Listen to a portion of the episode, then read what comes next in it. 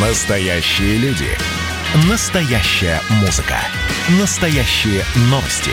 Радио «Комсомольская правда». Радио про настоящее. 97,2 FM. Эм. Программа создана при финансовой поддержке Министерства цифрового развития, связи и массовых коммуникаций Российской Федерации. «Национальный вопрос» студии Андрей Баранов. Теперь к нашей новой теме – мигрантов. Значит, за мигрантов взялись серьезно в том плане, что ну, как хотите, ужесточают или упорядочивают режим их пребывания. Вот Министерство внутренних дел э, отказалось от э, разрешения на временное проживание мигрантов, ну, иностранцев вообще в России.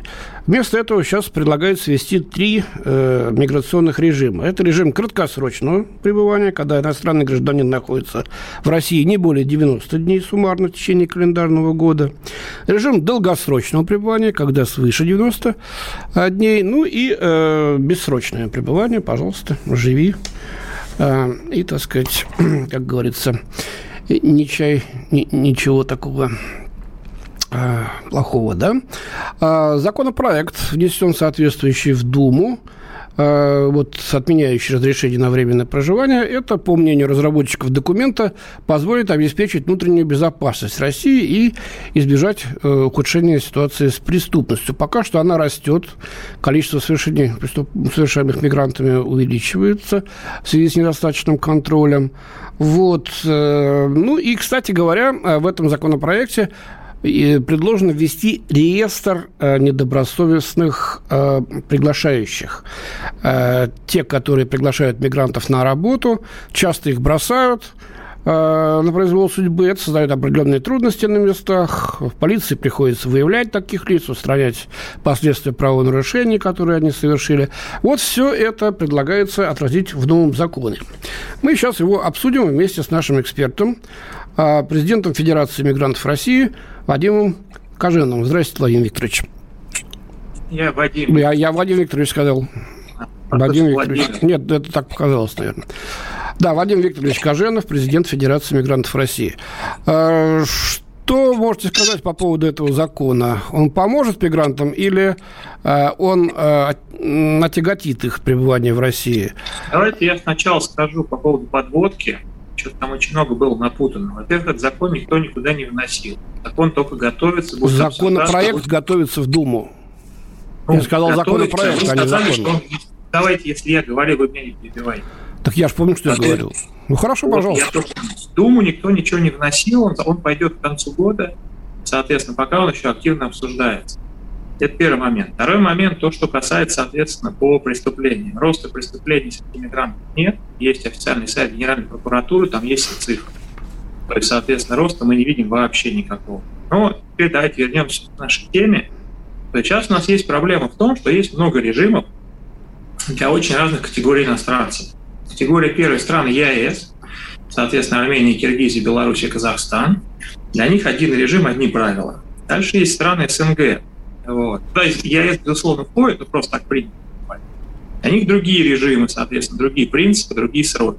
Дальше есть визовые страны, для которых вообще все по-своему. И отдельной категории идут высококвалифицированные специалисты, для которых, соответственно, следующий режим. Вот. И вот это как бы хаос и путаница приводит к большим количествам недопонимания, сложностей, какого-то бардака и прочее. Условно говоря, у нас сейчас гражданин Узбекистана, Великобритании, Америки должен стать миграционный учет за 7 дней, гражданин Таджикистана за 14, а, условно, гражданин Киргизии, Украины за 30. Чем нас так обидели, условно говоря, узбеки порадовали киргизы, мы не понимаем. И должен быть единый порядок для того, чтобы все было четко, все было хорошо, вот, и всем понятно. Поэтому будут эти три режима. Первое, о котором вы сказали, до 90 дней, но там важное пояснение, что еще не более 30 дней за один приезд. То есть 90 дней суммарно по году и не более 30 дней Э, единовременно. Он рассчитан в первую очередь на туристов. То есть, условно говоря, 30 дней был выбран режим, потому что для любого туриста это более чем достаточно. Вот. Мы не слышим про туристов, которые приезжают на 2-3 месяца к нам, в основном люди едут работать. Вот. Соответственно, приехал какой-то человек погулять, э, до 30 дней, если он уехал, вопросов к нему никаких. Если он хочет остаться более 30 дней, он должен получить ID-карту. Принцип ее получения примерно как сейчас патент, то есть надо сдать отпечатки пальцев, надо сдать медицинские анализы, ну и заполнить там несложную анкету. Он получает документ, который является удостоверяющим личность документом по форме защиты класса А. То есть после этого он может с собой не носить ни паспорт свой, там, никакие документы вообще, ему достаточно вот этой ID-карты.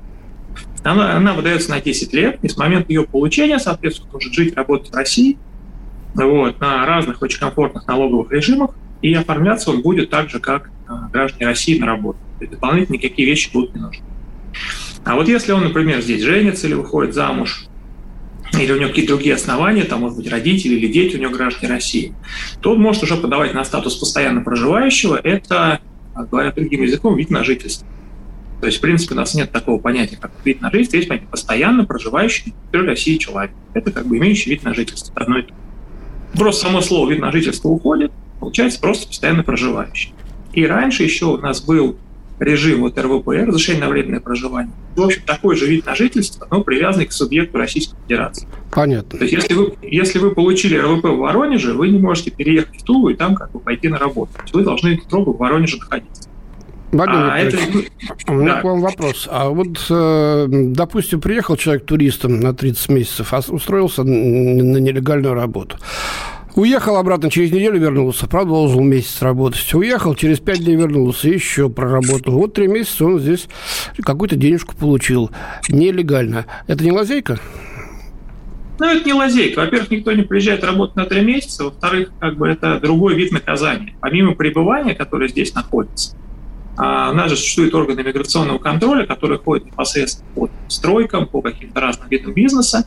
И если такого человека поймают у работодателя, то работодатель штрафует миллион рублей, а такому человеку по 18-10, соответственно, творение. Тогда палка, значит, с другого конца сейчас будет предъявлена.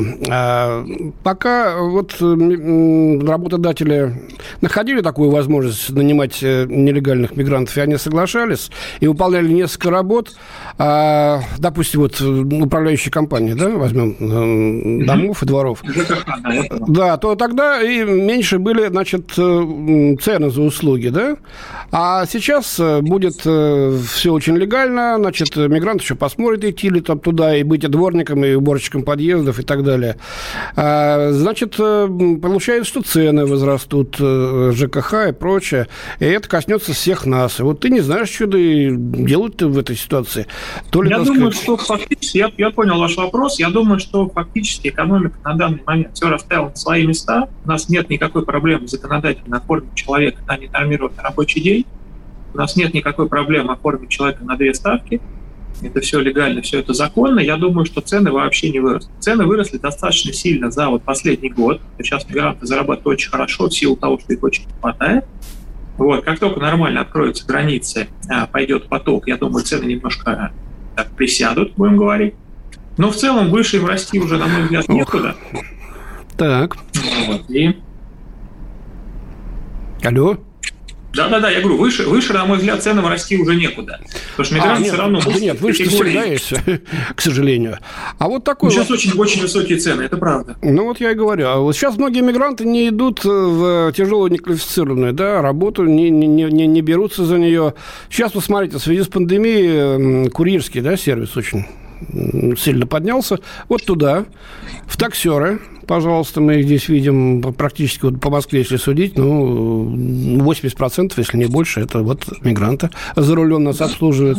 А кто же будет работать на стройках? Кто будет подъезды убирать? Дворы, ну, я, я бы исходное ваше утверждение просто поставил под сомнение. Прекрасно они идут на все виды работ, просто их сейчас не хватает количества. И действительно, есть момент, что если организация небольшая и частная, то собственник легко принимает решение о том, что надо поднять зарплату, и у него никаких проблем с набором людей нет. А если это, условно говоря, ЖКХ, э, отрасль, да, или что-то подобное, где перед тем, как поднять зарплату, нужно там пересогласовать штатное расписание, получить 40 подписей, сходить заверить там губернатору или к мэру, то вот чем дольше этот процесс затягивается, тем быстрее от них убегают люди на более высокооплачиваемую работу, тем потом сложнее им набрать.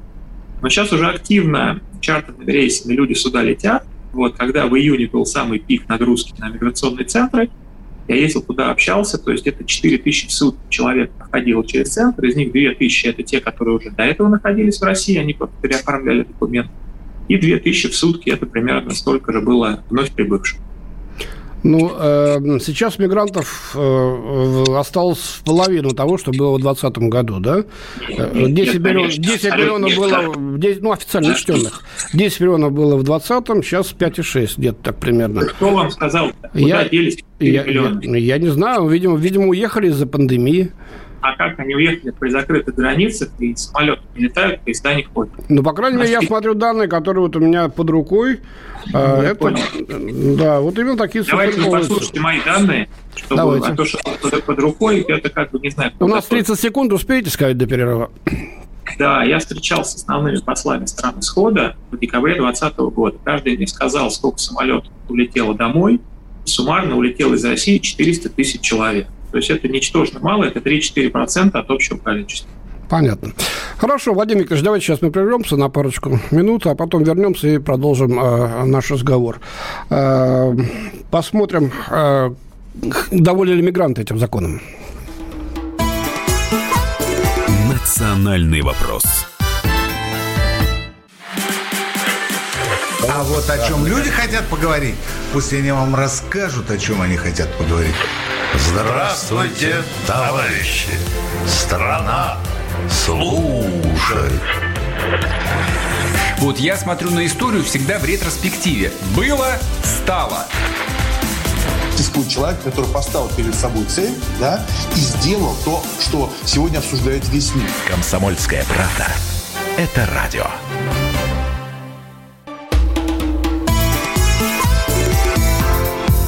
Национальный вопрос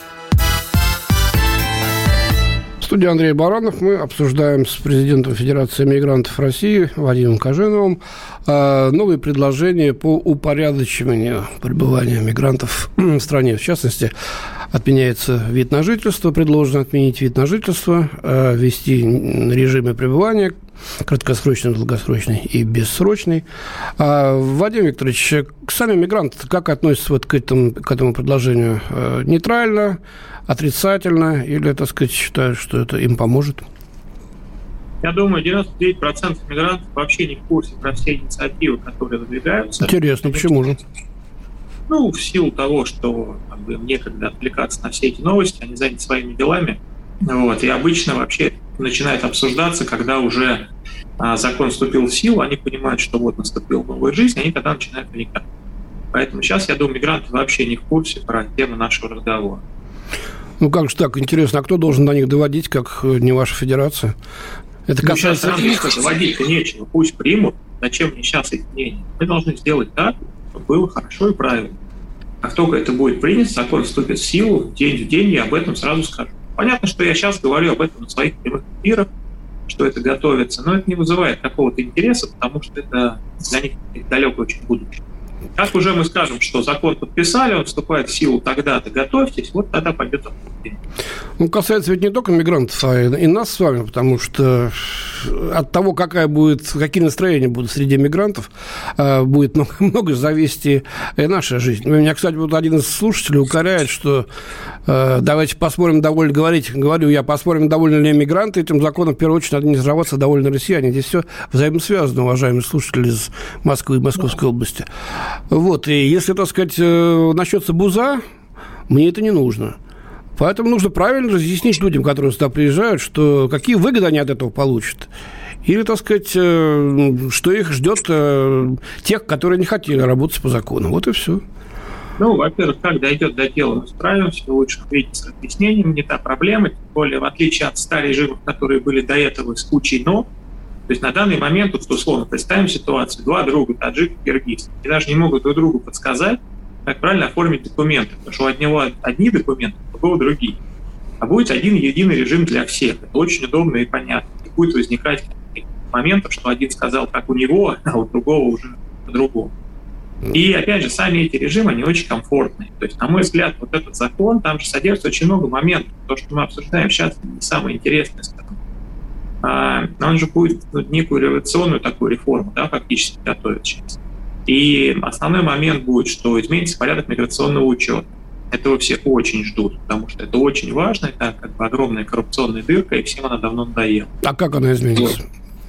А получается, все, кто получит ID-карту, смогут стать на миграционный учет самостоятельно. То сейчас мы имеем проблему, что, условно говоря, мигранты живут в квартире, снимают ее там, условно бабушки, там, четвером. А бабушка в силу возраста там, да, и недостатка каких-то компетенций, она воспринимает, что если она пойдет поставить их миграционный учет, это некий аналог советской прописки, они у нее потом там комнату отберут. И она говорит, ничего не, вообще не знает, станьте от меня, вот живите, все, ничего не знает. И люди не могут зарегистрироваться по месту своего проживания. На данном этапе, вот как у нас сейчас законодательство, невозможно иностранцу самому ставить миграционный учет. Его ставит на учет принимающая сторона. Бабушка должна сходить в управление по вопросам миграции и заполнить там некую несложную анкету, что у нее теперь живет вот конкретный человек. Вот. А в новом законе, если у вас есть ID-карта, вы можете самостоятельно сказать, я живу вот у этой бабушки. Бабушку уже никто спрашивать не будет. А потом, когда будет проверка, соответственно, два раза в год проводится крупный нелегал, уже будет участковый по конкретному списку, который ему из базы будет выгружаться, будет ходить по адресам, проверять, живет. Звучит, звучит красиво, там... конечно, но не знаю, как это будет, как это будет на практике. На бумаге это гладко. Я вам сейчас задам вопрос, вернее, переадресую вопрос одного из наших э, слушателей из Свердловской области. Он такой немножко, может быть, наивный, э, но, тем не менее, многие так очень думают. Итак, упорядочение пребывания мигрантов – это хорошо, но опять полумера. Сейчас надо думать нашему правительству, как вообще обойтись без мигрантов. Есть способы, чтобы наконец появились свои рабочие. Константин Сурала. Мы можем обойтись без мигрантов сейчас? Ну вот представьте, у нас сейчас экономика плюс-минус сбалансирована, да, у нас нет огромной безработицы, вот, есть в определенных отраслях спрос на людей, да, спрос, он как бы превышает сейчас предложение, вот, а по поводу безработицы, да, цифры официально низкие, а дальше мы понимаем, что многие из тех, кто официально на бирже безработный, он реально где-то работает, как, как его экономика. Вот у нас 10 миллионов мигрантов, мы с вами уже это сегодня говорили. Вот если их сейчас из экономики взять и убрать, представляете, какой будет коллапс? Это там, условно говоря, там 10-15% всего трудового населения. У нас в стране живет 140 миллионов, сколько у нас пенсионеров, сколько у нас детей. Вот. Поэтому, на мой взгляд, это абсолютно невозможно. Более того, мы видим даже вот на самом высоком уровне, Уснули министр строительства говорит, нам нужны люди. То есть если где-то есть местные, которые готовы работать, чего же они не идут к Уснули? Он их очень ждет. Вот. И это не только касается его, это очень-очень много людей. Сейчас уже вот вы видели, наверняка была инициатива, давайте заключенных отправлять на стройки, давайте там еще что-то делать. То есть спрос на рабочие руки огромный. Поэтому, на мой взгляд, если кто-то говорит, что он не может устроиться вот, то все-таки, скорее всего, не очень хочет. Понятно. Значит, э, без мигрантов нам, короче, не обойтись сейчас. Это данность... Ну, в краткосрочной мы... перспективе, да. Может быть, потом мы изобретем каких-то роботов, что-то изменится. У нас, например, как мы понимаем, самая массовая профессия во всем мире – это водитель э, легкового или грузового автомобиля. Как только у нас появятся там, беспилотные грузовики и такси, у нас освободятся там сотни тысяч людей. Не, ну ладно, возможно... давайте не будем загадывать так далеко вперед. Мне кажется, пройдет еще не один год, а то и, может быть, десятилетия, когда они появятся. Что там будет через 10 лет, трудно сказать. А, ну, а сейчас в строительном, действительно, в строительном комплексе людей и сейчас-то не хватает, и только на мигрантах в основном э, он и держится. Хотя э, там не такая уж и чернорабочая да, работа, извините за тавтологию, там, в общем-то, нужна квалификация определенная. Э, я надеюсь, что действительно люди набирают э, тех мигрантов, которые могут э, отвечать отвечать э, этой квалификации. Вы согласны? Да, да, да. Понятно. Ну что ж, э, посмотрим, когда вступит в действие этот закон, э, улучшится ли ситуация э, или как-то изменится. Мы будем возвращаться к этой теме, естественно, еще не один раз. А я благодарю нашего эксперта Владимира Викторовича Коженова, президента Федерации мигрантов России. Вот, с вами в студии был Андрей Баранов. Следующую передачу мы проведем уже с Леной Афониной вместе, как обычно. Я с вами прощаюсь. Всего вам самого доброго. «Национальный вопрос». Программа создана при финансовой поддержке Министерства цифрового развития, связи и массовых коммуникаций Российской Федерации.